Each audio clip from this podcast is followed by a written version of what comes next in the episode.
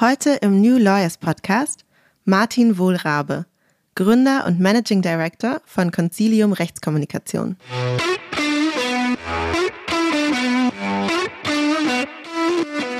Rechtskommunikation ist in aller Regel dann interessant, wenn der drohende Reputationsverlust ökonomisch gesehen schädlicher zu werden droht als jede nur irgendwie denkbare mögliche juristische Entwicklung. Dann macht Rechtskommunikation im engeren Sinne immer Sinn.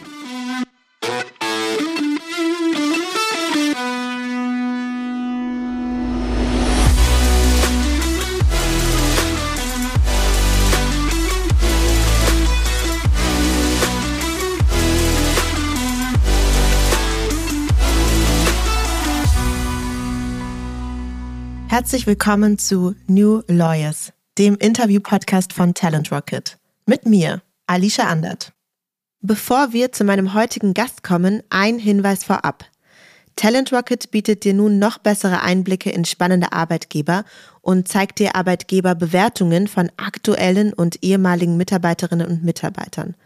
Schau im Talent Rocket Profil des Arbeitgebers deiner Wahl vorbei und wirf einen Blick hinter die Kulissen oder hilf anderen Juristinnen und Juristen mit deinen bisherigen Erfahrungen, indem du deinen aktuellen oder ehemaligen Arbeitgeber auf Talent Rocket bewertest. Und nun zu meinem heutigen Gast. Martin Wohlrabe ist Rechtsanwalt und war mehrere Jahre als Journalist unter anderem für Spiegel Online und die Bild-Zeitung tätig, bevor er Consilium gründete, eine Strategie- und Kommunikationsberatung für rechtliche Themen. Was den Bereich der Rechtskommunikation ausmacht, welche Fähigkeiten man dafür mitbringen muss und wie er auf die Kommunikation berühmter Rechtsfälle blickt, das werden wir alles heute besprechen. Schön, dass du da bist, beziehungsweise eigentlich schön, dass ich heute hier sein darf. Herzlich willkommen, Martin Wohlrabe. Ganz herzlichen Dank für die Einladung. Herzlich willkommen. Ja, vielleicht hört man das auch schon ein bisschen. Es ist wieder eine besondere Folge, nämlich eine Live-Folge. Das heißt, ich sitze hier wirklich gerade dir gegenüber in euren sehr, sehr schönen Räumen in Berlin am Kurfürstendamm, in die ihr gerade kürzlich eingezogen seid. Manche Dinge sind special, aber trotzdem kommst auch du nicht an der Icebreaker-Frage vorbei. Gern. Und die lautet heute für dich, in wessen Kopf würdest du denn eigentlich gerne mal für einen Tag reinschauen können? Sehr gute Frage. Ähm, ich meine, ich glaube, da würden, würde so manche gerne mal in den Kopf gucken können, in den von Wladimir Putin. Wenn man auf den 24. Februar zurückblickt und schaut, was seitdem alles geschehen ist. Ich meine, in den Kopf einmal reinschauen zu können, das wäre zumindest äh, interessant. Zumindest interessant, ja. Bis einem dann den Tag versüßt, ist vielleicht eine andere Frage. Ja, wir werden heute über ein sehr, sehr spannendes Thema sprechen, wie ich finde. Und wir haben da bisher in diesem Podcast noch gar nicht drüber gesprochen. Dein Unternehmen heißt Consilium Rechtskommunikation. Das heißt, da steckt schon direkt das Wort drin, über das ich jetzt mit dir sprechen möchte, beziehungsweise die Disziplin, wenn man so will. Ähm, ich glaube, viele haben wahrscheinlich noch nie so sehr darüber nachgedacht, was eigentlich Kombination von Recht und Kommunikation angeht. Also kannst du vielleicht einmal überhaupt erläutern, was ist denn Rechtskommunikation? Das mache ich gerne. Die strategische Rechtskommunikation ist in aller Regel die interne und die externe Kommunikation im Umfeld von Rechtsstreitigkeiten. Umgangssprachlich spricht man eben gerne auch von der sogenannten Litigation PR, der Prozessführungskommunikation. Was wir hier bei Consilium in Berlin tun, ist in aller Regel reine Rechtskommunikation. Das heißt, wir kümmern uns primär um die Kommunikation sowohl nach intern wie auch extern und dann kommen erst an, danach im Anführungszeichen kommen erst die Medien. Ähm, da gehören am Ende des Tages ganz verschiedene Spielwiesen dazu. Das ist eben die unmittelbare Kommunikation im Umfeld von juristischen Auseinandersetzungen. Das sind aber auch Themen wie zum Beispiel Compliance-Kommunikation, wichtiger denn je für Unternehmen heutzutage. Das ist Sanierungskommunikation, das ist Change-Kommunikation. Das sind alles, sage ich mal, Themen, die im Umfeld von juristischen Themen stattfinden und eben eine gewisse Erklärung bedürfen und eben auch mit Blick auf den guten Ruf von Unternehmen, auf die Reputation äh, mit zusammenwirken. Mhm. Du hast schon ein bisschen angedeutet, warum das vielleicht wichtig sein könnte. Kannst du noch mal so auf den Punkt gebracht sagen, warum braucht es das überhaupt? Rechtskommunikation ist in aller Regel dann interessant, wenn der drohende Reputationsverlust ökonomisch gesehen schädlicher zu werden droht als jede nur irgendwie denkbare mögliche juristische Entwicklung. Dann macht mhm. Rechtskommunikation ähm, im engeren Sinne immer Sinn. Wichtig ist zu verstehen, dass die Rechtskommunikation am Ende des Tages ein Werkzeug ist, das man zum Guten wie zum Schlechten nutzen kann. Meiner Erfahrung nach wird Rechtskommunikation dann ganz besonders auch eingesetzt, wenn es um Produkte, um Dienstleistungen, um Unternehmen geht, die in einem überdurchschnittlich hohen Maße in einem Bereich unterwegs sind, wo es um Vertrauen geht. Mhm. Das sind beispielsweise Versicherungen, das sind Produzenten von Lebensmitteln, das sind Airlines. Also überall da, wo ich eben äh, meinem Gegenüber im geschäftlichen Kontext ein besonderes Vertrauen gegenüber aufbringe, da ist es eben auch in höchstem Maße notwendig, dass man in einer Sondersituation, in einer Krise, in einer juristischen Auseinandersetzung überzeugend kommuniziert. Mhm. Ja, das macht total Sinn. Ich glaube, das kann man sich gut vorstellen, dass man auch selbst aus Konsumersicht natürlich gerade bei den Unternehmen, du hast jetzt gerade Airlines gesagt, das hat mich total angesprochen, ich habe Flugangst. wenn da jetzt nicht ordentlich äh, kommuniziert wird, was eigentlich vonstatten geht, wenn wir jetzt an so Dinge wie zum Beispiel die die Boeings geht, die da Schwierigkeiten hatten. Und ähm, wenn das nicht begleitet wird und man das Gefühl hat, ja, die machen einfach irgendwie hinter verschlossenen Türen weiter ihr Zeug, dann würde ich, glaube ich, auch diese Leistung gar nicht mehr in Anspruch nehmen. Also das heißt, das hat ja dann total wirtschaftlichen Wert, ob gut kommuniziert wird oder nicht. Das ist so der Konsument, der Kunde ist am Ende extrem flüchtig und man kann, sag ich mal, innerhalb kürzester Zeit seine Reputation so sehr aufs Spiel setzen, dass das, was man über Jahre oder Jahrzehnte mit einem sehr umfangreichen auch Marketing aufgesetzt mhm. hat, eben dann aufs Spiel setzt und am Ende, worst case gedacht, auch verbrennt. Das klingt alles schon mal sehr interessant ich habe vor Consilium, glaube ich, noch nie richtig davon gehört. Vielleicht könnte man ähm, sagen, dass ihr da durchaus auch in Deutschland eine Vorreiterrolle habt.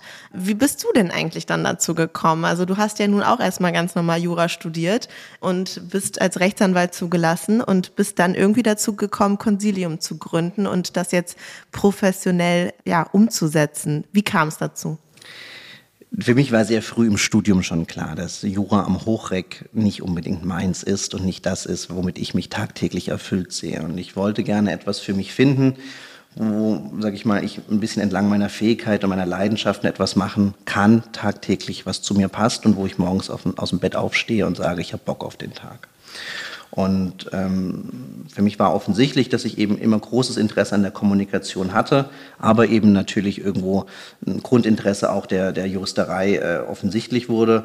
Und so habe ich eben es dann äh, versucht, ein bisschen zu mischen und eben äh, die Dinge dann in diese Richtung ähm, zu, ja, zu drehen. Ich komme ursprünglich aus dem Journalismus, wie du es erzählt hattest. Ähm, das war eine ganz interessante Phase habe viele spannende Geschichten gemacht, Wirtschafts- und Weltpreisträger interviewt, den Präsidenten vom Verfassung, Bundesverfassungsgericht seinerzeit und so weiter. Aber ich wollte dann in gewissen Maßen auch ein bisschen mehr. Und das Schöne ist ja an uns Juristen, dass wir in gewissen Maßen jetzt nicht den einen Beruf gelernt haben, sondern gewisse Kompetenzen. Wir können ja alles.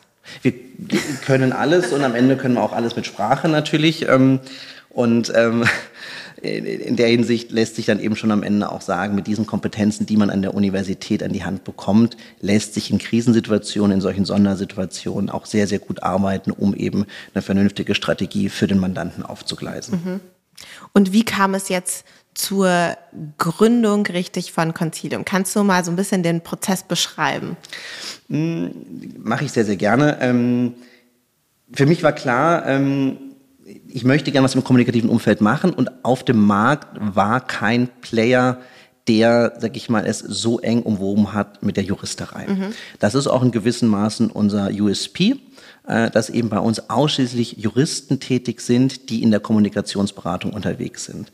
Es gibt äh, im Markt Medienrechtler, die auch als Spin-Doktoren arbeiten. Es gibt sehr, sehr honorige, erfolgreiche, große PR-Agenturen in Deutschland, weltweit, ähm, die natürlich die Krisenkommunikation, die Litigation PR mit abdecken, wo auch mal vereinzelt ein Jurist als Berater sicherlich drunter ist. Aber dieser klare, scharfe Zuschnitt, dass ausschließlich Juristen tätig sind in einer größeren Organisation, die nur Kommunikationsberatung den ganzen Tag machen, das gab es so nicht am Markt und das war mein Ansatz. Ja, einfach eine Lücke entdeckt. Das ist natürlich immer sehr, sehr gut. Ihr seid sehr spezialisiert, wie du schon sagst. Jetzt musst du uns natürlich noch mal etwas mehr mitnehmen in eure Arbeit hier bei Consilium. Ich kann schon mal sagen, ich sitze hier in sehr, sehr schönen Altbau, aber neu ausgebauten Altbauräumen am Kurfürstendamm in einem auch schicken Konferenzraum. Ich habe auch eine Führung durch das Büro bekommen. Also auf den ersten Blick würde ich sagen, ihr seht aus wie eine Kanzlei. aber auf jeden Fall sehr, sehr schön. Was steckt denn drin? Was genau macht Consilium? Wie sieht vielleicht auch ein typisches Mandat bei euch aus? Gerne. Ich kann uns mal so ein bisschen, sag ich mal, auch hinter die Kulissen blicken lassen. Wir kommen in aller Regel dann ins Spiel, wenn es für Unternehmen um besonders viel geht. Wenn eine, sag ich mal, ad hoc getriebene Krisensituation vorliegt oder auch ein langfristiger Rechtsstreit droht, wir sind in der Hinsicht hochgradig spezialisiert. Das heißt, nicht jeder Fall passt zu uns und wir passen auch nicht zu jedem Mandanten. Aber da, wo es eben punktuell Sinn macht, ist das eine wahnsinnig hilfreiche Ergänzung. Äh, wir schauen uns dann in aller Regel sehr genau den Fall an und überlegen, wie ein Unternehmen mit Blick auf die gute Unternehmensführung, die heutzutage sowohl im B2B wie im B2C-Bereich erwartet wird, mit einer solchen problematischen Thematik umgehen kann. Stichwort Good Corporate Governance, also die Frage eben, wie man, sag ich mal, auch mit Blick auf Werte, mit Blick auf Haltung seine Dienstleistung vertritt, sein Produkt vermarktet und das eben in einer Sondersituation. Man soll, und das äh, predige ich aus tiefer Überzeugung, da kommt sicherlich auch die juristische Brille mit rein, man sollte das nicht zu naiv auslegen. Was heißt das? Kommunikation folgt am Ende auch dem Business. Ähm, man muss natürlich schauen, dass man die Folgen, die in einer Sondersituation in der Krise drohen, e-, eben unter anderem auch, sage ich mal, ganz erhebliche sein können, Stichwort Strafrecht, Wirtschaftsstrafrecht. Aber, und dann kommt es eben in der Kommunikation darauf an, auszuloten, was man kommunizieren kann, wie weit man gehen kann und wo man vernünftigerweise auch die Beine stillhält. Mhm. Ja, macht natürlich auch total Sinn, dass man da irgendwo Grenzen hat mit dem, wie frei die Kommunikation sein kann tatsächlich. Ne? Du hast jetzt gerade so schön gesagt, die Kommunikation folgt auch dem Business. Ist das vielleicht ein häufiges Missverständnis, dass man davon ausgeht, es gibt das Business und dann gibt es die Kommunikation und das sind zwei getrennte Bereiche? Ja, das äh, bringst du sehr, sehr schön auf den Punkt. Ob's, in, in Teilen ist es vielleicht sogar auch ein regelrecht gewolltes Missverständnis, weil jeder so ein bisschen in seiner Box operiert und meint irgendwie sowohl aus juristischer wie aus kommunikativer Perspektive die Weisheit mit Löffeln gefressen zu haben. Aber das ist sicherlich in gewissen Maßen so, dass man sagen kann, dass eben ja gewisse Schwächen untereinander ausgemerzt gehören. Ähm, Juristen erkennen in Teilen am Anfang in solchen Cases überhaupt nicht, welches Tempo eine solche Geschichte aufnehmen kann. Kommunikatoren wiederum sind häufig so ein bisschen auch dieser, äh, unterliegen so ein bisschen dieser Verlegenheit zu meinen, dass Kommunikation ja, sagen wir, in gewissen Maßen fast schon ein Selbstzweck ist und äh, das alles eben dann in Anführungsstrichen zusammenzurühren und dafür zu sorgen, dass diese Missverständnisse, von denen du jetzt gesprochen hast, mhm. auch aufgelöst werden. Das ist das, was hier gemacht und, und notwendigerweise angegangen wird. Das ist relativ simpel im übertragenen Sinne auch am Ende aufzulösen. Ich will es an ein, zwei Punkten runterbrechen. Wenn man eben am, am Anfang einer Geschichte nicht allzu viel sagen kann, weil man eben sagt, man befindet sich in einem gewissen Aufarbeitungsprozess zum Beispiel. Dann muss man zum Beispiel den Verfahrensgang zur Botschaft machen, um eben nicht inhaltlich im engeren Sinne von vorne weg argumentieren zu müssen. Man muss intern unbedingt definieren, wo ist eigentlich die Schmerzgrenze für ein Unternehmen, wo geht eine echte Krise los und wo muss man es in Anführungszeichen auch in gewissen Maßen einfach aushalten. Und am Ende, und ich hatte es vorhin das Wort schon mal kurz in den Mund genommen, geht es wie so häufig um Haltung. Es geht darum, welche Position nimmt man ein, unabhängig davon, dass Dinge eben nicht bis ins letzte Detail ausermittelt sind. Und das gehört dann auch dem Mandanten eben klar gemacht. Und wer sind denn die Leute, die genau diese Balance letztlich mitbringen können? Also Natürlich gibt es irgendwie Juristinnen und Juristen, die eine bestimmte Denkweise gelernt haben, tendenziell risikoavers zu sein, tendenziell Dinge nicht zu kommunizieren, wenn es nicht unbedingt notwendig ist, weil man damit sich vielleicht was beim Fall abschneiden könnte. Dann haben wir ähm, Business-Leute, die vielleicht vermeintlich zumindest einen ganz klaren Fokus darauf haben, was sozusagen das vermeintlich Beste jetzt für das Geschäft ist. Und dann haben wir die Kommunikatoren, äh, die das irgendwie zusammenhalten sollen und den Ruf des Unternehmens möglicherweise aufrechterhalten wollen. Was für Leute sind es also, die hier bei Consilium arbeiten? Du hast vorhin schon mal erwähnt, es arbeiten Juristen bei euch. Vielleicht noch ein bisschen mehr. Was, was bringen die mit? Was muss man auch mitbringen, um in so einem Job arbeiten zu können? Vom Grundsatz her muss man und sollte man das hier mitbringen, was generell in der Unternehmensberatung gewünscht, gewollt und notwendig ist. Ein gewisses Mindset, den Mandanten, den Kunden an die Hand zu nehmen und eben durch diese Situation, für die man beauftragt wird, durchzuführen. Mit Blick jetzt explizit auch auf die Kompetenzen, die hier zusätzlich gefordert sind. Das ist ganz wichtig, ein vernünftiges, konzeptionelles und auch kreatives Denken. Dazu sollte man in der Lage sein. Eine schnelle Auffassungsgabe, gerade in Krisensituationen, unerlässlich. Man sollte idealerweise ein vernünftiges Sprachgefühl besitzen und auch, sag ich mal, ein bisschen die Freude am Schreiben. Es ist jetzt nicht so, dass wir hier irgendwie Besinnungsaufsätze runterpinseln oder irgendwie große Lyrik loslassen, aber man sollte eben doch eben ein gewisses Handling dafür doch verstehen, wie man eben mit Sprache arbeitet. Man sollte sicherlich einen gewissen souveränen Umgang mit den digitalen Kanälen beherrschen und auch, und das sage ich den jungen Leuten hier, die in Teilen dann auch bei uns anfangen, man braucht schon ein Interesse auch für wirtschaftsnahe Themen. Also wenn, die, wenn das nicht gegeben ist, weil man sich, sag ich mal, äh, eher in anderen Bereichen stark fühlt, dann ist das, ist das etwas, was hier sehr, sehr schnell, sag ich mal, dann auch misslich vermisst werden würde. Am Ende des Tages, was wir brauchen, sind Leute mit einer hohen Eigeninitiative in diesem Bereich weil natürlich der Mandant die Guidance im Krisenfall braucht. Der kommt hier an und der, der will nicht Sparring mit einem betreiben nach dem Motto, sollen wir es jetzt so oder so machen, sondern der braucht eine klare, ein klares Handling und eine, eine klare Ansage, wie er mit der Situation umgehen soll. Und das ist eben, sage ich mal, auch wiederum eine, eine gewisse Charakterfrage auf Beraterebene, ob man eben, sage ich mal, von der Persönlichkeit her so gestrickt ist, dass man diese Guidance geben kann oder auch nicht. Mhm.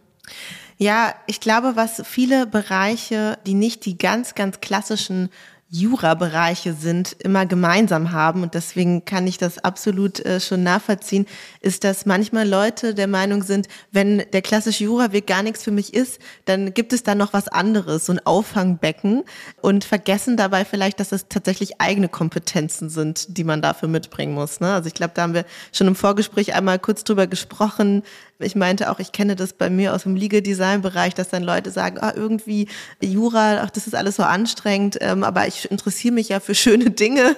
So, wie ist es denn mit Legal-Design? Und ich sagen muss, nee, nee, also das sind komplett eigene Kompetenzen, die du dafür mitbringen musst. So beschreibst du es jetzt hier auch. Also das ist schon ein eigenes Kommunikationsberaterprofil, was man dafür auch mitbringen muss. Vielleicht woran würde man dann merken, so wie du es bei dir ja letztlich auch gemerkt hast, dass man dafür geeignet ist. Das würde mich nochmal interessieren. Also wenn ich jetzt vielleicht irgendwie irgendwo arbeite und ich merke, es ist nicht 100 Prozent das, was ich machen möchte, woran würde ich merken, dass vielleicht dieser Bereich der Rechtskommunikation der richtige wäre?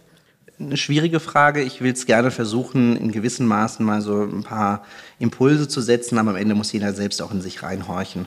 Wenn man gerne selbst Medien konsumiert, wenn man gerne im übertragenen Sinne die Zeitung aufschlägt oder auf, auf seriösen, redaktionell geführten Newsseiten surft und guckt, wie sich Dinge politisch, wirtschaftlich entwickeln, sich eigene Gedanken macht und auch versucht, in gewissen Maßen vielleicht aus eigenem Interesse ab und zu zwischen den Zeilen zu lesen. Mhm. Warum steht da gerade diese Information? Wer hat ein Interesse daran? Ähm, warum gerade jetzt? Also wenn, wenn einen solche Dinge triggern und man Spaß daran hat, sich da gewisse Gedanken zu machen, dann ist sicherlich ein Arbeiten in einem solchen Umfeld ähm, äh, spannend. Ähm, abschließend vielleicht auch, das hier ist häufig eine Mischung aus Marathon und Sprint. Was will ich damit sagen? Krisen gehen teilweise eben ad hoc getrieben sehr, sehr unmittelbar los, können sich aber auch eine ganze Weile ziehen. Meine Erfahrung ist in diesem Job, losgelöst von Consilium, ähm, wenn man der, im Krisenmanagement, in der Krisenberatung tätig ist, man geht in aller Regel abends durch die Bürotür, und weiß, was man getan hat. Weil es einen unmittelbaren Output gibt, weil es unter Umständen sogar unmittelbar sichtbar wird, weil man sieht, was die Tagesschau um 20 Uhr sendet oder was eben morgen im Andruck der neuen Tageszeitung oder was online gestellt wird, äh, veröffentlicht wird. Das heißt, man ist in gewissem Maß unter einer nicht unerheblichen Anspannung im, im, im Geschäftsalltag, hat aber eben auch sehr unmittelbar dann äh, die Erkenntnis, ob eine Geschichte fliegt und funktioniert oder man eben in gewissen Maßen vielleicht auch nachsteuern muss. Mhm. Ist es eigentlich anstrengend? Es ist äh, körperlich sogar, also geistig ist es sowieso anstrengend wie viele juristisch oder juristisch angehauchten Berufe. Es ist aber auch körperlich anstrengend, weil man natürlich unter einer anderen Anspannung mhm. äh, punktuell steht. Für die Unternehmen ist das häufig die in Anführungszeichen Krise ihres Lebens oder sagen wir die Krise, die eine Krise seit einigen Jahren. Hier in der Beratung ist es dann eben in gewissen Maßen täglich Brot. Mhm. Und das muss man auch in gewissen, ja, nicht nur in gewissen, sondern in erheblichen Maßen dann eben auch bereit sein, mitzugehen. Ich halte aus tiefer Überzeugung diesen Job für unglaublich befriedigend, weil man natürlich Mandanten in einer Sondersituation erlebt und zwar auch emotional sehr nah erlebt und ihnen Dinge an die Hand geben kann, die man in der klassischen Unternehmensberatung so vielleicht, die einem so sonst nicht gelingen würde. Deswegen mhm. halte ich, und so erlebe ich kann ich nur über mich selbst auch sprechen, es für sehr, sehr erfüllend. Auf der anderen Seite, und das ist natürlich Teil der Wahrheit, die Erwartungshaltung ist eine ganz andere in einer solchen Situation. Und das macht natürlich auch etwas mit einem. Ja, kann ich mir vorstellen. Es ist halt wie bei einigen Jobs, die in diesem Bereich sind ähm, oder wie es Beraterjobs generell ja so an sich haben, dass man halt häufig eben äh, für ein ganz konkretes Ziel geholt wird, dann auch hohe Erwartungen da sind, aber eben auch die Belohnung sehr, sehr groß sein kann. Ne? Es klingt sehr, sehr spannend. Vielleicht kannst du uns noch mal ein paar konkretere Einblicke in die Arbeit geben. Gibt es vielleicht ein, zwei Fälle, von denen du mal berichten kannst, die ihr betreut habt? Gerne. Also vom Grundsatz her ist die strategische Rechtskommunikation ein extrem diskretes Geschäft.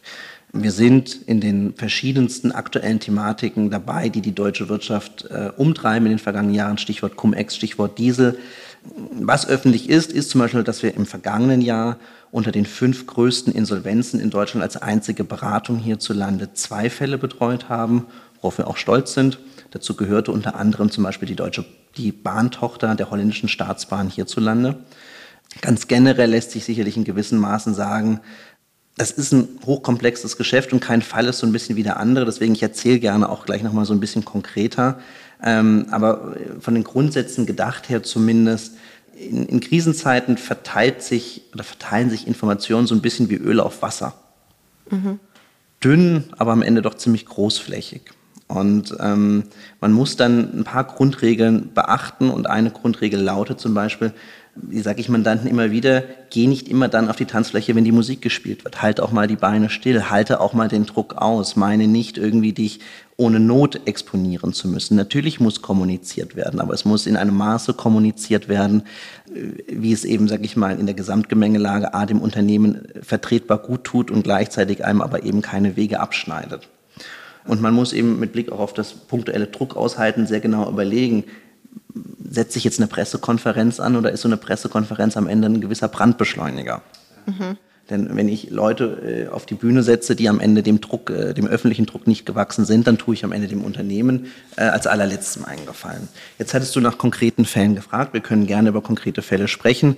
Ähm, ein Beispiel sind, und das erleben wir gerade in diesen Wochen auch wieder, ähm, sind oder ist die wirtschaftliche Situation von Krankenhäusern hierzulande. Mhm. Krankenhäuser haben äh, aus tiefer Überzeugung, äh, aus meiner Perspektive, nicht nur ihre Daseinsberechtigungen in den, in den großen Städten und als Zentralversorger, sondern in gewissen Maßen auch äh, auf dem Lande da wo es, sag ich mal, auch ein gewisses vertrauensbildendes, ähm, vertrauensbildender Ort ist für Menschen, die eben in einer dörflichen, ländlichen Infrastruktur leben und eben wissen, wenn ich mich ins Auto setze, dann bin ich in zehn Minuten in einem vernünftigen Krankenhaus. Und wenn solche Krankenhäuser unter wirtschaftlichen Druck geraten, wenn sie, äh, ja, und am Ende hat die Geschäftsführung dann äh, unter gewissen wirtschaftlichen Kennzahlen gar keine andere Wahl, als den Antrag auf Eröffnung eines Insolvenzverfahrens zu stellen.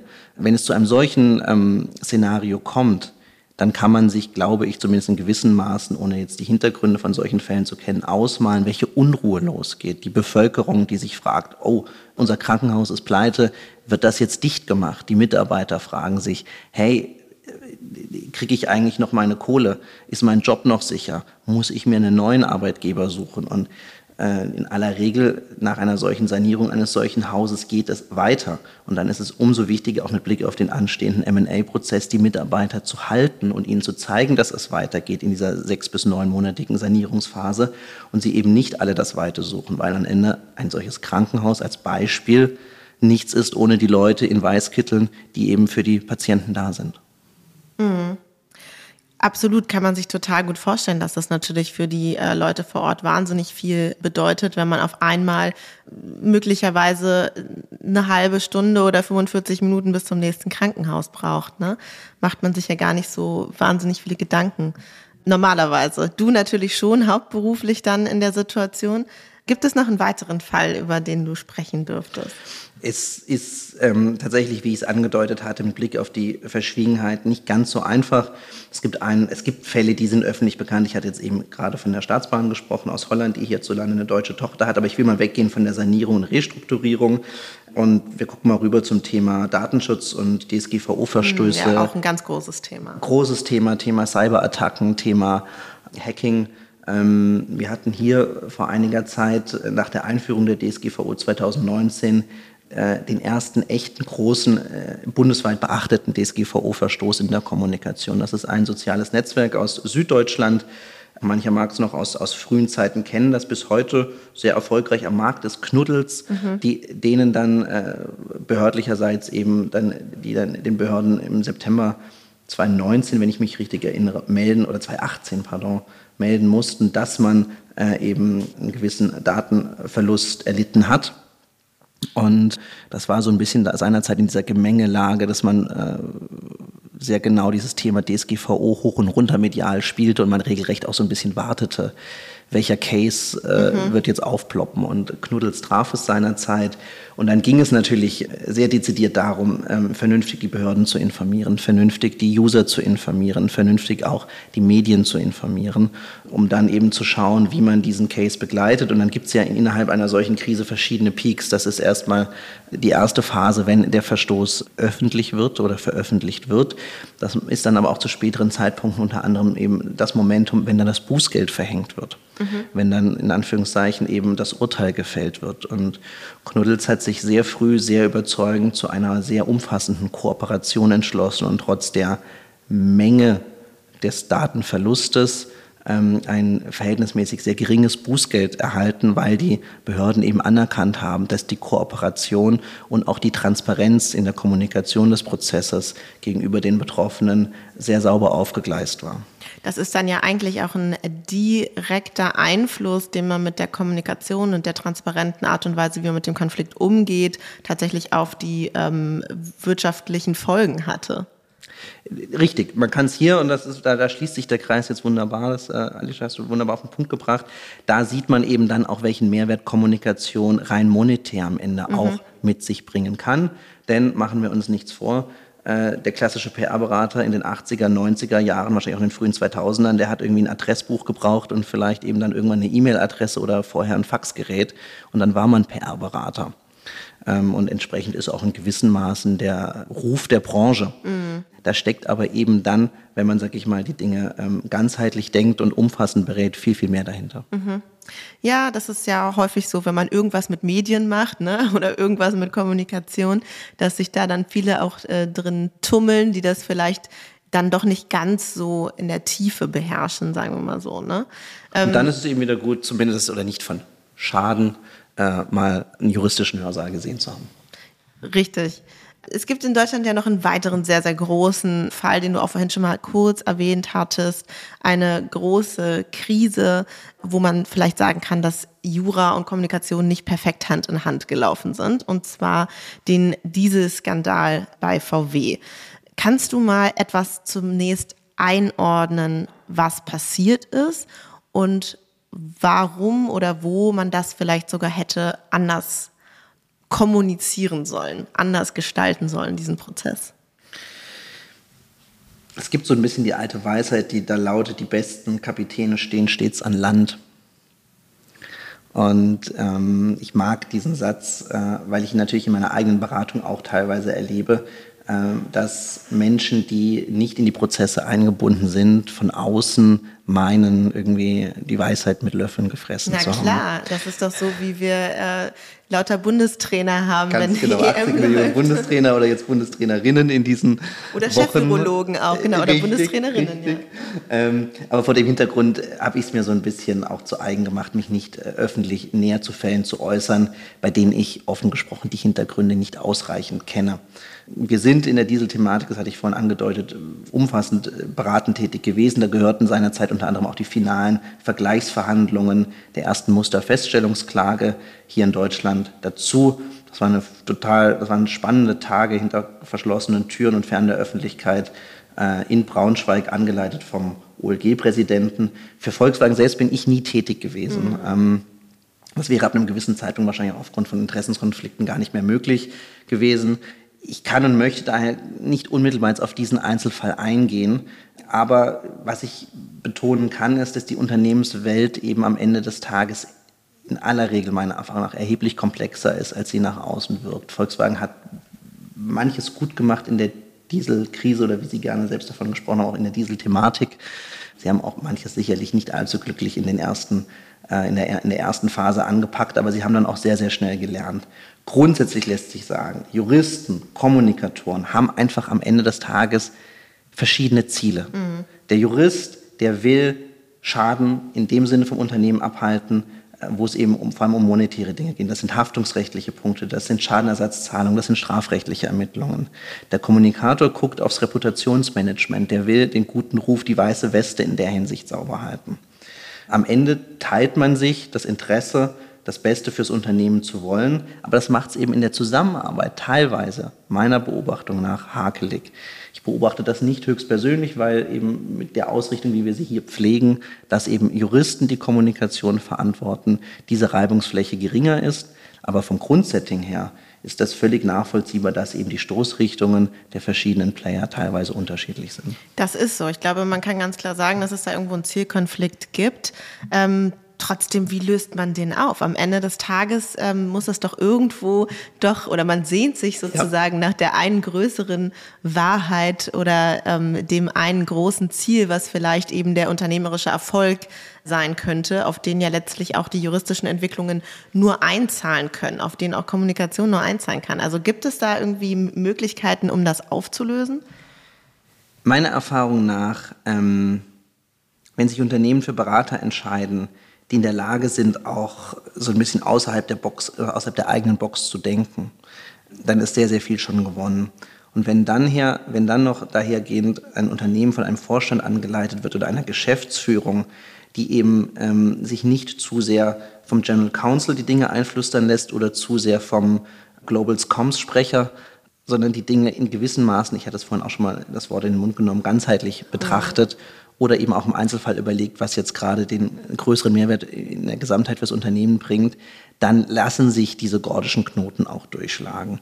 Am Ende ist das Patentrezept in der Hinsicht äh, die Kommunikation wieder, und zwar die Kommunikation innerhalb, innerhalb des Unternehmens und innerhalb der Beratungen. Mhm. Das nehme ich jetzt mal mit als äh, zufriedenstellende Antwort zum Zielkonflikt zwischen Jura und Kommunikation, den ich sehr, sehr spannend finde. Jetzt lassen wir mal zum Ende auf so Entwicklungen schauen, auf die du blickst. Also du hast vorhin gesagt, wenn man die Zeitung aufmacht und ähm, sich darüber Gedanken macht, warum steht da jenes Wort drin oder politische Konflikte und aktuelle Entwicklungen verfolgt und einen das wirklich brennt interessiert, dann ist man vielleicht im Bereich Rechtskommunikation ganz gut aufgehoben. Was sind denn so die aktuellen Dinge, die du in der Zeitung siehst und von denen du sagen würdest, das ist aus Rechtskommunikationsperspektive spannend. Es ist ohne Ende da draußen was los. Ohne Ende. Und wenn ich teilweise sehe, wie handwerklich äh, mancher vorgeht, dann, dann rollen sich mir regelrecht manchmal ein bisschen die Fußnägel. Ich will ein Beispiel bringen aus dem, vom Wochenende, aus der Welt am Sonntag. Da habe ich gesehen, da gab es eine Wirtschaftsgeschichte, da spricht der Unternehmensboss eines, äh, ich kann den Namen nennen, das ist ja öffentlich gewesen, wir haben nichts damit zu tun gehabt, von Peloton. Mhm. Und die einzige Botschaft, die er in diesem Artikel unterbringt, ist, wir bauen Jobs ab und schließen Vertriebsstandorte in Deutschland. Kann man machen. Warum ich mir dafür aber irgendwie das reichweitenstärkste Sonntagsmedium oder Wochenendmedium in Deutschland dafür aussuche, die Welt am Sonntag, mhm. erschließt sich mir zumindest ausgesprochen bedingt. Mhm. Ähm, da bin ich jetzt auch mal so frei, sag ich mal, als Kapitän von Land aus, äh, zumindest meine Meinung kundzutun. Was will ich sagen?